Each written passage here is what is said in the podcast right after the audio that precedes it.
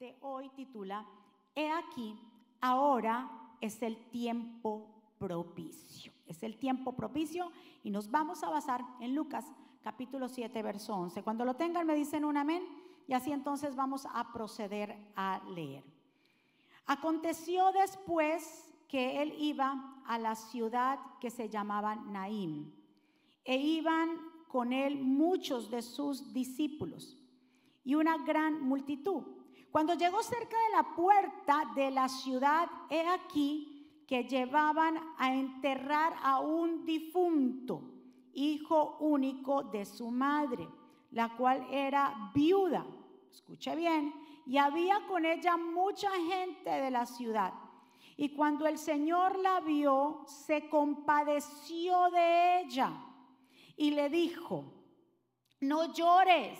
Y acercándose, tocó el féretro y los que lo le llevaban se detuvieron y dijeron, joven, y le dijo el Señor, joven, a ti te digo, levántate. Entonces se incorporó el que había muerto y comenzó a hablar y lo dio a su madre. Y todos tuvieron miedo y glorificaban a Dios diciendo, un gran profeta se ha levantado entre nosotros y Dios ha visitado a su pueblo.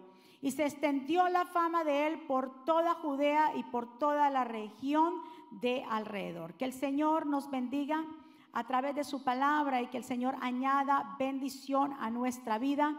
Señor, te pedimos que tú nos mires con buenos ojos, que nos permitas conocer tus caminos para que podamos comprender más a fondo y sigamos gozando de tu favor. Recuerda, Padre, que esta grey es tu pueblo, que tu presencia siempre vaya con nosotros, pues es la que nos separa, Señor, como un pueblo santo escogido para ti.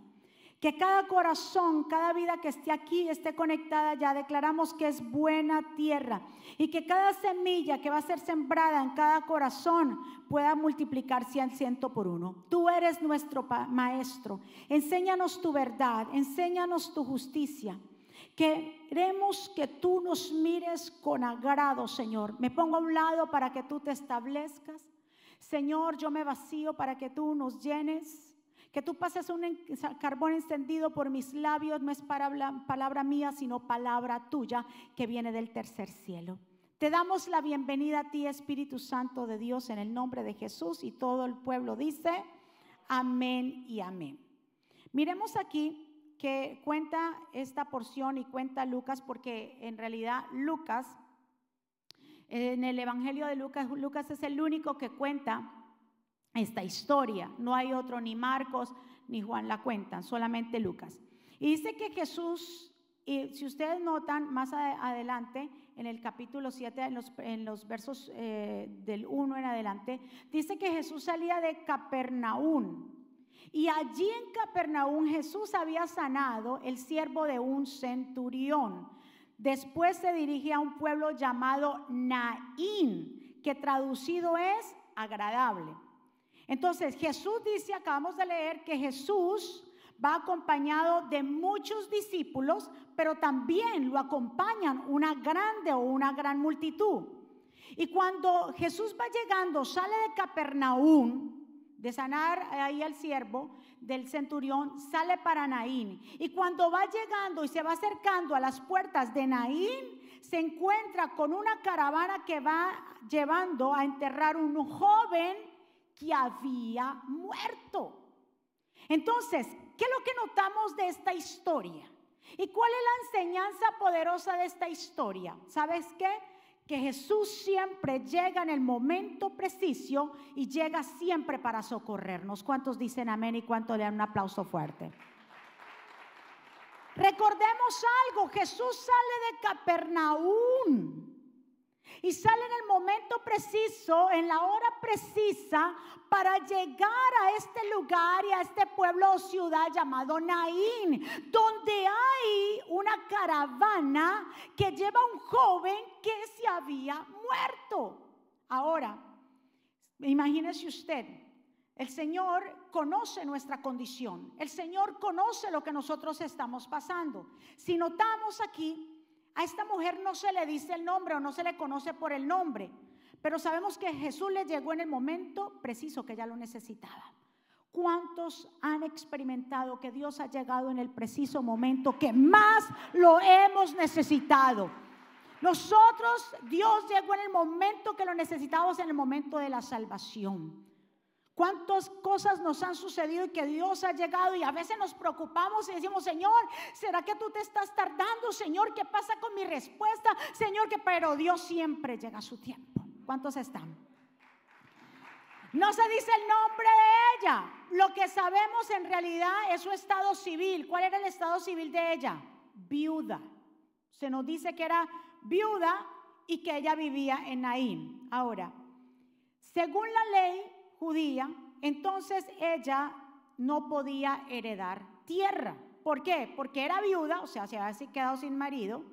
También el único hijo que tenía y que era varón se había muerto. Entonces ella lo único que iba ahora a pasar con su vida es que ella iba a depender de la caridad de sus parientes y de sus vecinos. O sea, ella quedó como quien dice a la intemperie, eh, como quien dice descuidada, desvalida. Ahora, en Salmo 27, 10 dice, aunque mi padre y mi madre me dejen con todo eso, Jehová me irá a recoger. No importa quién te haya dejado, no importa que te haya dicho que te van a desalojar, que te van a quitar, que te van a hacer. Lo más importante es que nosotros nos tenemos que asegurar es que Jesús vaya con nosotros. ¿Cuántos están de acuerdo? ¿Cuántos le dan un aplauso fuerte al Señor? Vemos el verso 12 que dice, cuando Jesús llegó cerca a la puerta, Diga conmigo, llegó cerca a la puerta. Llevaban a enterrar a este joven hijo de una viuda. Entonces, imaginémonos por favor la situación de esta mujer. Ella queda a la intemperie, como le dije, no podía heredar, ahora iba a sustentarse de lo que los demás le pudieran dar.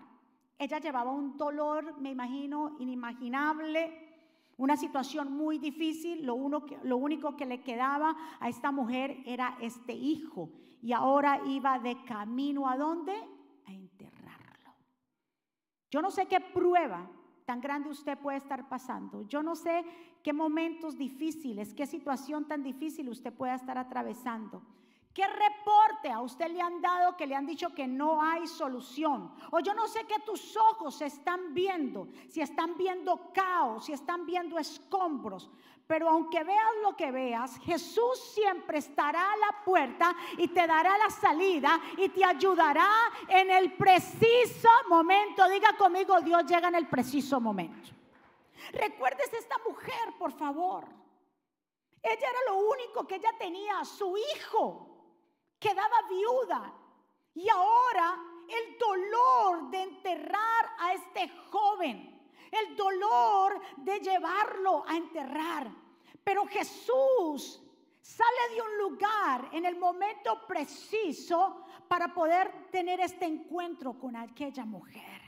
Dios nos va a sorprender y nos va a salir en encuentro. El proceso que estás viviendo es pasajero, es temporal. Nosotros debemos de aprender a creer en aquel que nos ha llamado. Tenemos que aprender a confiar en aquel que nos llamó de las tinieblas a su luz admirable. El pueblo tiene que retomar fuerzas, tomar fe y comprender que el llamado de Dios está ahí y que el Señor está siempre para socorrernos, que Él nunca se va a olvidar de nosotros, que Él es movido a misericordia cuando ve la necesidad. Ese es el Dios que nosotros le servimos. Él no se olvida de nosotros. Aunque padre y madre te dejen con todo eso, Jehová te recogerá. ¿Cuántos le dan un aplauso al Señor? Porque Él ha sido bueno, porque Él ha sido bueno, porque su misericordia se extiende desde los confines, desde el principio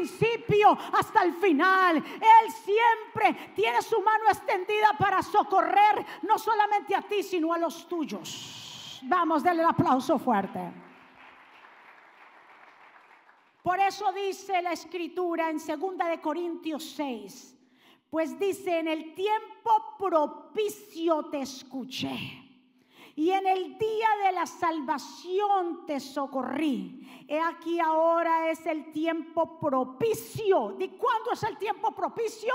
Diga conmigo, aquí hoy. ¿Cuándo es el tiempo propicio para ti? Diga hoy. He aquí ahora es el tiempo propicio. He aquí ahora es el día de la salvación. ¿Sabe qué significa la palabra propicio? La palabra propicio es un adjetivo que significa favorable para que algo se logre. Y algo favorable quiere decir que es de beneficio para nosotros, es provechoso. Y el Señor nos ha dicho, yo soy favorable para ustedes. Ustedes están en el tiempo de la gracia. El tiempo que estamos viviendo es favorable. Es la gracia del Señor derramada. Ya no hay que hacer sacrificios. Ya no hay que hacer absolutamente nada sino creer en el Hijo de Dios y apoderarse de Él, de su salvación y de su sangre. ¿Cuántos ahora mismo dicen, yo soy un hijo y una hija de Dios? Escúcheme pueblo, esta viuda ya no tenía esperanza. Esta viuda ya se le habían acabado como quien dice la esperanza, los recursos, no había para ella nada más. Yo me imagino Jesús cuando la vio se movió a misericordia. y por eso Jesús le dice esta frase, no llores. Diga conmigo, yo no voy a llorar más. Porque es que el Señor nos está hablando, dice, si yo soy favorable a ustedes, no se preocupen por el día de mañana. Si yo soy en el tiempo favorable, es como cuando, por ejemplo, la gente dice, oh, este clima o el clima tropical favorece al crecimiento de las plantas, ¿cierto? Porque lo que hace florecer o hace florecer bien las plantas es el clima porque es favorable.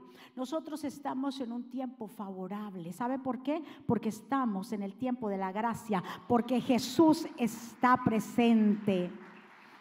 Por eso aprovechemos este tiempo mientras tanto, dice el Señor, búsqueme mientras tanto yo pueda ser hallado. No podemos absolutamente estarnos entreteniendo. ¿Cómo habrían, yo me imagino, cómo habrían sido las últimas horas de esta viuda. ¿Cómo hubieran sido? Cuando le dijeron que él se murió, todos los preparativos, yo me imagino que fue un tiempo de angustia, soledad, dolor, sin esperanza, de caos. Lo que ella no esperaba, lo que ella no sabía, es que Jesús le iba a salir al encuentro, que iba a salir de Capernaum en el momento preciso para encontrarse con ella. Así Dios le va a salir a tu familia, así Dios le va a salir a tus hijos al encuentro. Si tienes un hijo apartado, una hija, un familiar, un tío, un primo, a quien sea, no te preocupes, porque Dios les va a salir al encuentro. Porque lo que es llamado por Dios, lo que es escogido por Dios, lo que es presentado a Dios, nunca se va a perder. ¿Cuántos están? Lo que tú le has presentado, esos niños, esos jóvenes que tú se los presentaste al Señor desde pequeños, tarde que temprano van a llegar al camino de Dios. Denle un aplauso fuerte. Claro que sí. Cuando Él sale al encuentro, porque es que Jesús cuando sale al encuentro es para hacer algo. Cuando Jesús sale al encuentro es para hacer algo. ¿Y qué fue lo que hizo? Un milagro. El milagro que ella no se esperaba que iba a hacer. ¿Cuántos momentos de angustia hemos pasado? Y pensado que no hay salida. ¿Cuántas veces usted ha pensado, dice, no hay solución, no hay salida? Yo no sé si de pronto, digámoslo así, están yendo ahora mismo a enterrar algún sueño o a desistir de algún proyecto, a punto de tirar la toalla. Yo no sé. Si estás pensando y estás diciendo, yo voy a enterrar ya esto, esto ya no tiene validez, esto ya no tiene esperanza, esto para qué seguir luchando con eso si absolutamente ya no veo solución. El Señor te está diciendo, no te preocupes que porque yo salgo a tu encuentro. Yo voy a hacer un milagro. Yo voy a hacer algo nuevo yo me voy a manifestar, yo voy a abrir los cielos, yo voy a hacer que algo nuevo se manifieste en tu vida y en la vida de los tuyos. Vamos, vamos iglesia. Aunque pases por procesos, Dios estará contigo. ¿No lo dijo el Señor? Dice, aunque pases por las aguas, yo estaré contigo. Y si pasas por los ríos, estos no te van a ahogar. Cuando pases por el fuego, no te quemarás, ni la llama arderá en ti, porque yo Jehová, Dios tuyo, el Santo de Israel, soy tu Salvador. Dele otro aplauso fuerte. Aquí el Señor no nos está evitando que pasemos por el proceso. Porque dice, cuando pases, cuando pases. Porque el Señor no evita que pasemos por el proceso, pero sí nos promete que va a estar con nosotros en el proceso. De un aplauso fuerte. El Señor nunca nos ha dicho, ay, yo no voy a, yo no voy a permitir que tú pases por esa prueba y no, pobrecita. No, el Señor dice, tienes que pasar por esta prueba, pero yo voy a ir contigo porque yo no voy a dejar que en medio de la prueba tú perezcas. Aunque pases, dígale a su vecino, aunque usted pase por la prueba. Recuerde, Jesús no nos va a evitar que pasemos por pruebas. A veces como padre nos volvemos así, ay, no, quítele todo obstáculo para que no se vaya a chocar. Pero tarde que temprano el muchacho se va a tener, cuando empiezan a caminar se tropiezan. Y va a ser inevitable y los papás se ponen, yo me acuerdo cuando, y esos chichones que nos daban a nosotros, uno de, de, subiéndose, no se suba al palo, y uno, sí, yo me subo y pa. Y esos chichones, y en, en nuestro país, aquí es que nos volvemos media, no sé, y esos chichones ahí a mí me ponían con un chichón que nos sacaban, me ponían una moneda y le echaban sal. Y eso era, agárrela. La tía por un lado y el tío por el otro. Y agárrela porque eso le hacían a uno así. Ahora uno le dice su abuso. ¿Cómo van a hacer a los muchachos? No, porque usted los lleva al hospital y dice, eso se le va solo. Y de verdad se va solo. Es que, y a uno, y uno no se moría porque le hacían enojos chichones a uno así. ¿Verdad que si usted se acuerda? Yo no sé, pero yo me acuerdo. Esos chichones que le daban. Aquí usted no, y aquí uno se vuelve que no, los muchachos, los hijos y todos, y los cristianos, y todos vamos a tener que aprender a pasar por los procesos. Los procesos no son para matarte, para desviarte, para nada de eso. Los procesos están puestos en nuestro camino para que para madurarnos y hacer de nosotros unos soldados fuertes.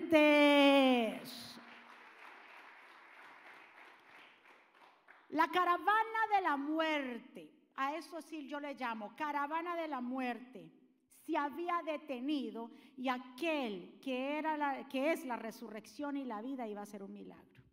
Todos iban llorando al muchacho y más la madre. Pero vemos en el verso 13 que el Señor dice que la vio, diga conmigo, Dios me ve. Dice que el Señor vio a esta viuda y se compadeció de ella. Quiere decir que aunque a ti te ignoren, que aunque a ti te olviden, que aunque pases desapercibido, Jesús nunca te olvidará, ni tampoco ignorará cualquier situación. Usted para qué le pide eso al Señor, esas bobadas, eso tan chiquito, ¿para qué llora por eso? Jesús, para Jesús, cuando hay angustia dentro de nosotros, para Jesús no hay pequeñeces. El Señor no, porque hay gente que le dice, por eso llora, y por eso se pone, se me murió el perrito, ¿y qué pasa? Y por eso llora. Usted no sabe la angustia de esa persona. Para Jesús nunca será nada pequeño. Él siempre viene a nuestro socorro. Vamos, vamos. Él siempre está ahí. Iba esta caravana. Jesús la ve, dice, y se compadeció de ella.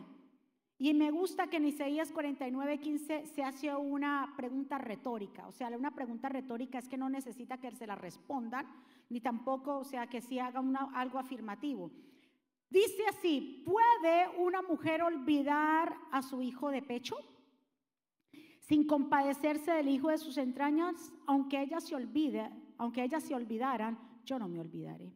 ¿Qué quiere decir esto? Que aunque sea esto, es imposible de encontrar que una mujer se olvide de cuando nace de su hijo. No es imposible.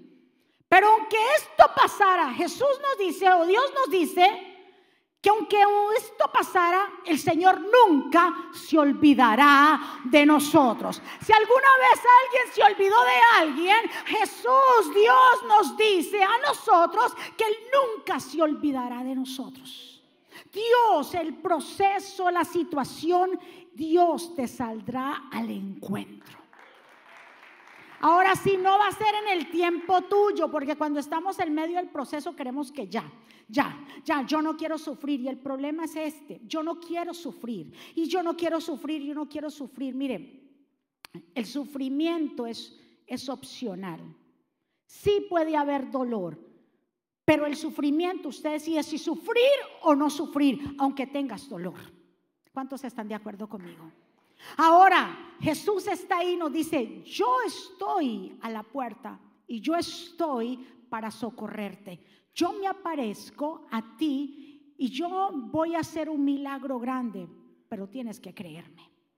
¿Cuántos están aquí? ¿Cuántos le creen que Dios va a hacer algo sobrenatural? Así como el Padre, imagínese usted que dice que el Señor se compadeció de ella fue movido a misericordia, así dice Salmo 103. Así como el padre se compadece de sus hijos, ¿cuántos padres se compadecen de los hijos? ¿Verdad? Los padres nos compadecemos porque la palabra compadecer significa ser movido en las entrañas. No hay una cosa más grande que nos toquen un hijo, ¿verdad que sí? Es como que nos tocaran doble o tres veces más. Porque a veces decimos, yo hubiera preferido cualquier cosa, pero a mi hijo no, Señor, a mi hijo, ¿verdad? Porque somos movidos en, las entrañas. Eso es compadecerse, que se nos mueven las entrañas. Somos sensibles a la necesidad de ellos. Y dice la escritura, imagínese si nosotros siendo malos con esta naturaleza caída y el Señor nos dice que así como los padres se compadecen de los hijos, así Jehová se compadece de los que le temen siendo nosotros como somos, que nos mueven las entrañas cuando se tratan de nuestros hijos, aún más nuestro Padre Celestial se compadece de sus hijos, de los que le temen, cuánto le temen al Señor. ¿Se compadece de quienes? ¿De cualquiera? De los que le temen, de los que le temen a Él, de los que guardan sus mandamientos. Y en ese mismo capítulo, en el verso 17 dice, mas la misericordia de Jehová es desde la eternidad hasta la eternidad sobre los que le temen y su justicia sobre los hijos, dice, su justicia sobre los hijos de los hijos Mira, mira para dónde vamos. No solamente a nosotros, sino que también va a alcanzar a los hijos de los hijos. Cuando tú y yo somos personas que tememos a Dios, cuando guardamos sus mandamientos, entonces Dios dice, yo me compadezco de ustedes, como el Padre se compadece de los hijos, así Jehová se compadece de ustedes. Y entonces dice, yo, mi misericordia, usted la verá, no solamente con ustedes, sino con los hijos de sus hijos, sobre los que guardan el pacto y los que se acuerdan de sus mandamientos para ponerlos por obra. Vamos, del otro aplauso fuerte. Cuando se encuentra esta mujer, Jesús se encuentra con ellos, acuerden, en la puerta. Ellos ya iban a enterrar el muchacho, el pelado, el jovencito, el pibe, todo lo que usted le quiera llamar. Se lo encuentra donde? En la puerta. Y Jesús cuando la ve fue movido a misericordia. Yo me imagino el rostro de esta madre, lo único que ella tenía. Y Jesús, me imagino el llanto de ella, porque Jesús no le dice otra cosa más, solamente le dice, no llores. ¿Qué frase? ¿Qué frase la de Jesús? No le dijo no llore porque no, no hay dolor, sino como quien dice cuando usted le dice a un hijo, no, eh, se me cayeron los, no sé, los, los candies. Usted que le decía a su hijo, papi, no llore, venga, yo le doy otros. Porque cuando Jesús le dijo, no llores, era porque iba a desatar un milagro sobre ella. Las lágrimas de esta mujer, yo me imagino el rostro de angustia de ella, que ella no, si ustedes notan, ella no habla nada en este en, esta situación, en esta historia. Ya no pronuncia nada, no como los, los demás enfermos, el ciego que decía, hijo de David, ten misericordia de mí. Y todos gritaban, esta mujer, el dolor la había silenciado.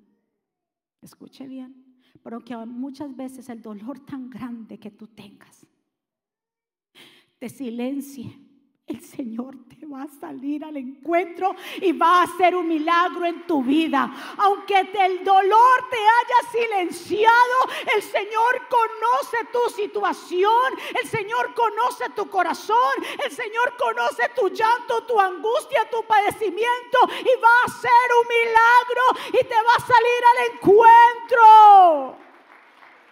Notemos que ella no nombra ni una sola palabra. Yo no dijo ni ma, ni mu, ni me. Nada por el dolor tanto que ella cargaba. Esta palabra que el Señor le dijo a ella, no llores, era esta frase, estaba cargada de esperanza, como quien dice, no te preocupes, porque para eso yo estoy aquí. Así que pueblo Jesucristo vive, no te preocupes, porque Jesús está contigo y Él va a hacer un milagro, nos va a sorprender. ¿Cuántos saben que los sufrimientos son pasajeros? Dígale a su vecino, lo que estás pasando es pasajero, vamos, come on, muévalo. Y dígale, esto es pasajero. En 2 Corintios capítulo 4, verso 17 lo dice, lo que sufrimos en esta vida, dice ahí, es cosa ligera, o sea, es rápida, va a pasar, que pronto pasa, pero aunque estemos pasando por ese proceso, nos traerá como resultado, que dice ahí? Una gloria eterna mucho más grande y abundante. Vamos. ¿Quién dice el Señor? No le ponga tanta atención a lo que usted está viviendo ahora, porque esto va a pasar. Pero lo que le tienes que prestar más atención es lo que yo estoy haciendo con este proceso. Lo que yo estoy haciendo con este proceso en realidad es que te está llevando por el camino de la madurez para llegar a la vida eterna. Vamos, del otro aplauso fuerte. Cuando Jesús le dice a ella, no llores, ella no se, ya queda inmune, porque es que ella no clama a él y dice, Señor, aquí está mi hijo, mira, ella, y el Señor coge y toca el féretro. Mire todo el proceso de Jesús. es que el Señor hace unas cosas. Lo que el Señor hizo ayer, la forma que el Señor usó ayer, no va a ser tal vez la forma que va a ser, pero lo que va a hacer, lo va a hacer y lo va a hacer un milagro. Aquí el Señor actuó, dijo, tocó el féretro. Y el Señor lo que hizo fue que no le importó que los demás o lo que los demás pudieran pensar en cuanto a la prohibición de no tocar cuerpos que estuvieran muertos, porque era una prohibición según la ley mosaica que está registrado en números 19:11, donde dice, el que tocare cadáver de cualquier persona será inmundo por siete días. El Señor no le importó, es que el Señor va a hacer unas cosas contigo. El Señor va a mover unas piezas claves el Señor va a hacer algo que te va a sorprender. Y tú dices, pero ¿cómo lo hizo? No te preocupes cómo lo hizo, es que Él lo va a hacer. Él no le importó lo que le dijeran. Acuérdese que siempre él tenía esos grupos. Que si era sábado no podía sanar. Que si eh, eh, eh, era un leproso no lo podía tocar. ¿Cuánto Jesús no tocó un leproso? Cuando este leproso vio que el Señor pasaba, este leproso dice la escritura que se arrodilla delante del Señor y le dice, Señor, si quieres, sáname. Y el Señor le dice con voz compasiva, si quiero sanarte. Este leproso no esperaba que Jesús lo tocara porque era prohibido, porque el que tocaba a un leproso podía pegarse la lepra y estaba, estaba prohibido porque los leprosos estaban fuera del campamento, tenían que llamarse inmundos, nadie podía estar cerca de ellos. Era prohibido. Y además decían que la lepra era juicio de Dios y que no había salvación para los que estaban leprosos.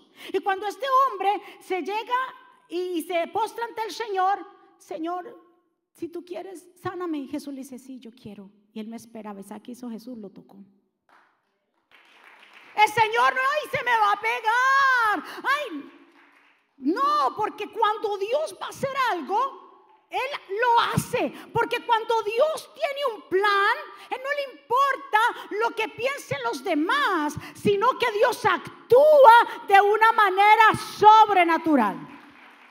No, Jesús no estaba rompiendo la ley. Jesús vino a cumplir la ley. En Él está la plenitud. Por eso Él dice, yo soy el día del sábado, yo soy su reposo. Yo soy el agua de vida. Yo soy el pan de vida. Yo soy el maná que descendió del cielo. Todo lo que en el Antiguo Testamento se llevaba como rito, Jesús lo cumplió para que en la persona de Jesús tengamos salvación. Del otro aplauso fuerte. Entonces vemos aquí que Jesús en realidad hizo un milagro y tocó a este cadáver que estaba listo para irse, irlo a enterrar. Jesús ha hecho cosas demasiado buenas con nosotros. Jesús fue a la cruz, fue a las profundidades de la tierra para arrebatarle al enemigo las llaves de la muerte. Yo no sé si usted está entendiendo, porque es que hay gente que se desanima por lo que pasa. Y yo digo, Dios mío, como que no estamos entendiendo cuál es el plan de Dios. Si Jesús murió en la cruz por nosotros, ¿Cómo Dios no va a obrar y va a hacer un milagro en tu situación? La gente está dormida, está enseguecida, quiere el dolor, quiere el sufrimiento, quiere estar estancado. Jesús dijo, despóquense pueblo del Señor. Esto no es, escuche muy bien, aquí hablamos que dijimos que el sufrimiento es pasajero. No, pero es que yo llevo mucho tiempo esperando. ¿Y cuánto tiempo tuvo que esperar Abraham para, una, para Isaac? Las promesas se cumplen, es un amén. Lo que usted y yo tenemos que hacer es seguir creyendo. Del otro aplauso fuerte a papá. Ahora, los sufrimientos y los procesos no son una señal de la ausencia de Dios en nuestra vida, por si acaso, porque hay gente que puede decir como a Job le dijeron, eso es juicio de Dios. Porque pasamos por momentos difíciles por, prueba, no es que Dios nos está castigando y menos, Dios no manda enfermedades para castigar a la gente. Lo que hizo el Señor con el leproso de tocarlo, el Señor estaba hablando y está diciendo, yo no mando enfermedades para castigar a la gente. Esa enfermedad vino por un castigo. No, el Señor no castiga de esa manera. Nuestro cuerpo se enferma porque es un cuerpo que está en esta tierra, pero Dios no castiga así. ¿Cuántos están de acuerdo conmigo? Dice aquí muy bien que cuando Jesús toca el féretro, la caravana se detiene y Jesús da una orden. Cuando Jesús da una orden, escuche muy bien, pueblo, cuando Jesús da una orden, todo lo tiene que obedecer todos y todos. Cuando una flecha, una flecha venga en contra de ti, se va a tener que detener porque Jesús da la orden y dice, a ella ni a él me lo tocas. Incluso imagínese usted que cuando iban en la barca con los discípulos, los discípulos pensaban que iban a, iban a, perecer porque las olas estaban fuertes, Jesús estaba durmiendo. Señor, a ti no te da cuidado que vamos a perecer. Y el Señor le dijo, hombres de poca fe, ¿por qué tienen miedo? Y el Señor se levantó y ¿qué hizo? Lo que hizo fue reprender y callar a los vientos. Y quise que de una vez se hizo bonanza, se hizo calma. Y entonces se comenzaron a preguntar el uno al otro, ¿y quién es este hombre que hasta los vientos lo obedecen? Así es Dios en nuestra vida. Cuando Dios da una orden, escuche muy bien, es un amén. Cuando Dios dice, y habla una palabra y las promesas de Él se van a cumplir todas a su tiempo. Iba la caravana de la muerte para enterrarlo. ¿Quién le sale al encuentro? Por eso te digo, no te desesperes, tú pensando de que vas para allá un, un caos, que ya no hay nada más que hacer. El Señor va a aparecer en el momento que es porque ninguna arma forjada en contra de los hijos de Dios va a prevalecer. ¿Cuántos dicen amén? Me gusta esta traducción de Isaías 54, 17, la traducción PDT. Dice, no tendrá éxito ninguna arma que se fabrique para hacerte daño. Demostrarás la falsedad de todo lo que habla en contra de ti en un tribunal. Esas son las ventajas que gozarán los siervos del Señor y la salvación que les daré. El Señor así lo ha dicho así. Dele otro aplauso fuerte. ¿Cuáles son las ventajas que nosotros tenemos como hijos? Que ninguna arma forjada en contra de nosotros nos va a poder tocar. Y cuando hablo de tocar, no es que usted nunca se vaya a enfermar, ni nunca se le va a pasar algo. No, estoy hablando que nadie podrá tocar tu qué, tu alma. Nada. Puede venir enfermedad, puede venir un virus, puede venir un accidente, puede venir, pero tu alma siempre estará con el Señor. Y si Dios te llama a su presencia, allá estarás. Nos despojaremos de este cuerpo que es terrenal, es un cajón que va, así como venimos a esta tierra, ahí me vamos a ser enterrados. Pero nuestra alma va a estar con Cristo. Del otro aplauso fuerte. Tengo que avanzar y ya casi para terminar. Escuche bien. Cuando Jesús toca este féretro, ¿qué fue lo que Jesús le dijo a este muchacho que estaba extendido? Le dijo, joven, a ti te digo, levántate. Dice que al instante el cuerpo tomó vida y él estaba, el que estaba muerto comenzó a qué? A hablar. ¿Qué hizo este muchacho cuando se despertó? Lo que no había hablado la mamá lo habló él. ella, ella, ella, ella enmudecida por el dolor, este muchacho comenzó a hablar. Y Jesús sabe qué hizo, inmediatamente se lo dio a su mamá. Dios mío. El sufrimiento, yo me imagino, así como era el sufrimiento tan grande de ella, ahora había una alegría tan grande que su corazón, me imagino, de esta mujer palpitaba de que su hijo que ya había estado muerto ahora vive y va a pasar con tus hijos y con tu generación, que aunque tú creas que están muertos, Dios los va a revivir porque le pertenecen a Dios, porque no hay enemigo que podrá en contra de los planes de Jehová, porque nadie se podrá interponer con lo que Dios ha llamado, con lo que Dios ha limpiado. Nadie ni nada se podrá interponer cuando Dios sale al encuentro. ¿Cuántos adoran a Dios? ¿Cuántos exaltan a Dios en esta mañana? Ay, santo. Aquí está Dios. Y usted lo va a ver. Que aunque lleguen tiempos difíciles, que aunque lleguen tiempos, porque el tiempo, escuche, es tiempo favorable para los que le creen a Jesús. Es tiempo favorable para los que estén conectados con su voluntad. Para los que no estén, tiempo difícil y tiempo de angustia. Porque usted cree que en medio de esta pandemia nosotros estamos tan tranquilos. Dígame, ¿por qué estamos tan tranquilos? Tenemos nuestro, eh, ¿cómo se dice? Nuestro protocolo y nuestra... Pero ¿por qué estamos tranquilos? Porque nuestra seguridad, porque es el tiempo favorable para el cristiano, todos los tiempos, mientras tanto nos mantengamos bajo la cobertura del Altísimo, serán tiempos favorables. Ay, que la bolsa de valores cayó. Eso a mí ni me toca porque es tiempo favorable para mí. Ay, que la economía, ay, que ahora yo no sé su... Tiempos favorables para mí. ¿Por qué? Porque dice el Señor que para los hijos de Él este es el tiempo favorable. ¿Cuántos testimonios que en medio de una pandemia gente compró casa? Ah, bueno, porque hay unos, pastora, compré casa y yo, ¿y cuándo? Sí, en medio de una pandemia, yo, ay, santo.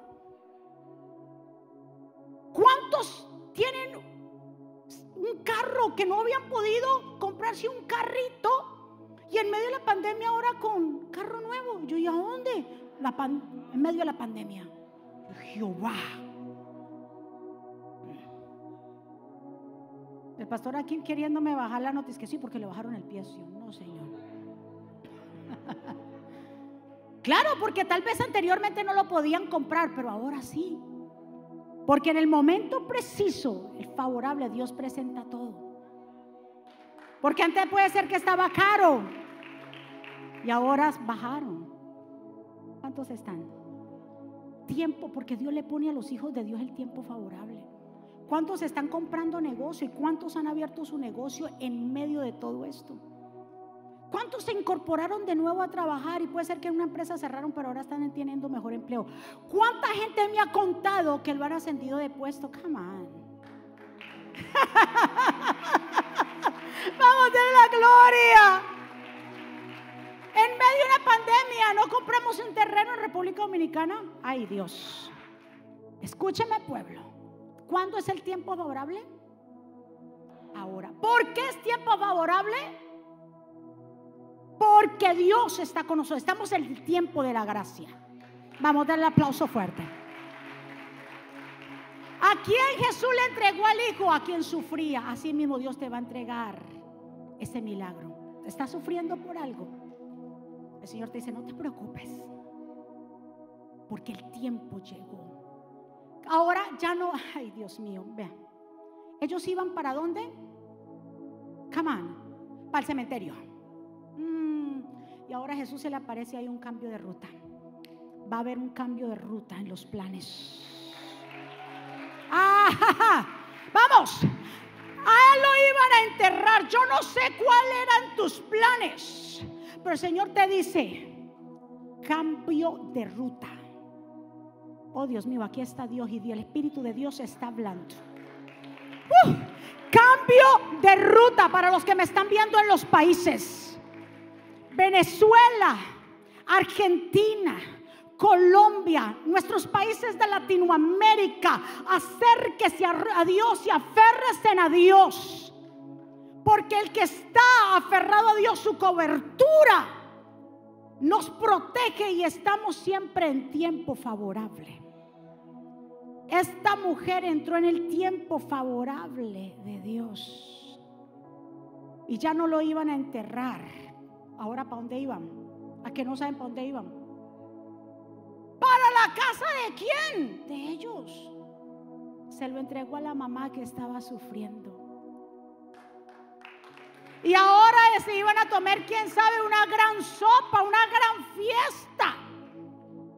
Porque aquel muchacho que estaba muerto, que ya no había vida, padres, yo sé que hay, que hay padres que están sufriendo por sus jóvenes. Tranquilos. Por sus niños, porque los niños están teniendo batallas desde pequeños, desde ahora. Porque aquel que lo iban a llevar, una caravana, todo chillando ahí, para morir, ya murió, para enterrarlo. Cuando Jesús aparece. Cuando Jesús aparece hay un cambio de planes. Levántese y diga conmigo, Dios va a cambiar esa ruta que de pronto iba para muerte, que de pronto iba para destrucción, que de pronto iba al fracaso. Pero el Señor te dice, te dice créeme, porque yo salí de Capernaum en el momento preciso para encontrarme. Así es Jesús. El Señor no se equivoca. Él es fiel y Él es perfecto en sus caminos. ¿Cuánto le creen al Señor? Se fueron contentos porque el Señor le entregó. Y sin embargo, ella aquí no dice nada. Ahora ya no dice nada por el dolor, sino ahora por qué? Por la alegría. No dijo nada, el que habló ahí fue el hijo. ¿Qué dijo? No sé, pero él empezó a hablar. Pero Jesús me imagino que habrá dicho, ay, pobre hombre, pobre jovencito, yo no te voy a dejar que te entierren, mi hijo. yo no te voy a dejar que te lleven al cementerio. Aquí yo voy a hacer un milagro. Así Dios va a hacer. Yo no sé. Pero yo lo único que yo quiero que el pueblo del Señor entienda. Que Dios es movido a misericordia porque Él es nuestro Padre. Y que Él se compadece de sus hijos. Amén. Señor, es que tú todo lo haces nuevo. Señor, Padre, va a haber un milagro desatado en las vidas. Señor, así como te le apareciste a esta viuda cuando ya no había esperanza. Ahí tú siempre llegas a tiempo. Así como lo dijo el salmista también en el Salmo 23. Jehová es mi pastor y nada me faltará. porque Él me guiará por sendas de justicia, dice, por amor a su nombre, por donde Dios nos va a guiar, por las sendas de justicia. ¿Y cuáles son las sendas de justicia? Él nos va a guiar por esos delicados pastos. Él nos va a pastorear junto a aguas de reposo porque Jehová tiene cuidado de sus hijos, porque el Señor es movido a misericordia, nunca será algo pequeño o grande, que tú dices, no, Dios, ¿cómo se va a ocupar de eso si te produce dolor? Si te produce sufrimiento, el Señor va a pasar un ungüento, el Señor va a darte la paz y el consuelo y ese milagro que tanto tú esperas. Dígalo, Señor. Tú me has salido al encuentro porque iba a tomar esta decisión, aquella, pero hoy tú me has salido al encuentro. Todo lo haces nuevo. Gracias por tu salvación, gracias por tu misericordia, todo lo haces nuevo.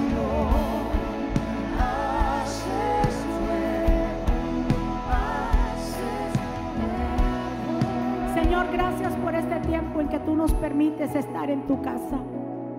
Gracias por tu amor, por tu misericordia, por tu bondad. Gracias por cada vida que está ahí, los que están conectados allá. Gracias porque tú siempre llegas a tiempo con una palabra, Señor, que restaura, que levanta. Una palabra de salvación para tus hijos, de esperanza, de restauración. Gracias, mi papá.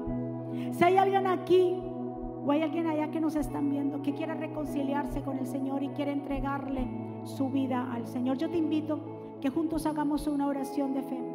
Hacer una oración de fe no es cambiar de religión, sino cambiar de relación.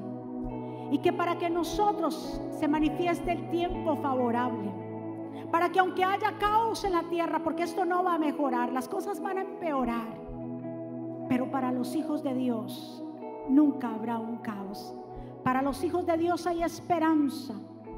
Porque el Señor dice, diga el débil fuerte soy, diga el pobre rico soy.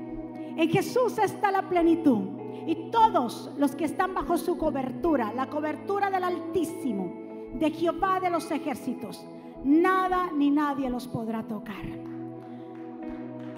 Repita conmigo esta oración. Señor Jesús, yo te doy gracias por mi vida. Yo te pido perdón por mis pecados.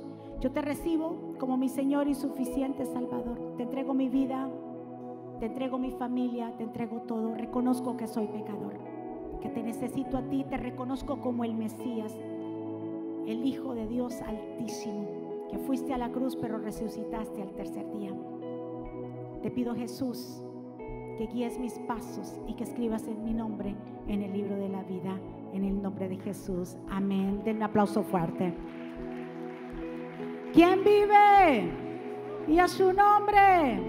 ¿Cómo está el pueblo del Señor? ¿Cuántos recibieron esa palabra de poder? Nos vamos de aquí felices, contentos, con esperanza, sabiendo que el Señor tiene cuidado de nosotros y que el Señor no se olvida y que el Señor siempre sale al encuentro a socorrernos. ¿Cuántos dicen amén? Así que nos vamos a despedir y vamos a darle gracias a papá por esta oportunidad que nos permite estar juntos en armonía en su casa. Amén. Sigamos orando. Entramos en un nuevo mes, un mes de decisiones. Que el Señor dirija nuestra vida y nuestras decisiones. Vamos a orar. Amantísimo Padre Celestial, te damos gracias porque tú has sido bueno y hasta aquí tú nos has traído. Señor, gracias por tu pueblo. Esta semilla producirá a nosotros mucho fruto. Te pido, Señor, que esta semana sea una semana bendecida, prosperada, de buenas noticias, de cielos abiertos. Tú caminas con nosotros, Señor. Tú vas abriendo senda donde pensamos que no hay. Gracias Espíritu Santo, sellamos esta palabra en cada corazón. Puedo el Señor que Jehová te bendiga y te guarde. Que Jehová haga resplandecer su rostro sobre ti y tenga de ti misericordia.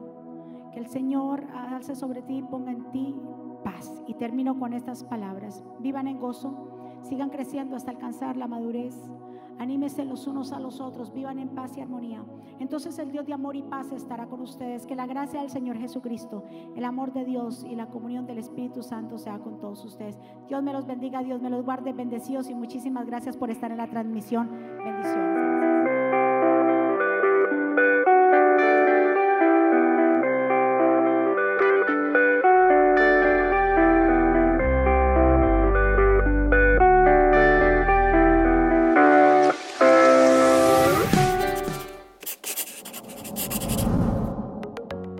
¿Quieres estar al día con todos los eventos de la pastora Mónica Jaques y Ministerio Jesucristo Vive? Ahora lo puedes hacer introduciendo la aplicación Mónica Jaques, ahora disponible en la tienda de aplicaciones de Apple y Google. Es muy fácil de usar y contiene un menú útil y de acceso rápido. Ahora podrás acceder al último libro de la pastora Mónica, eventos, palabras de fe e incluso comunicarte con nosotros vía chat.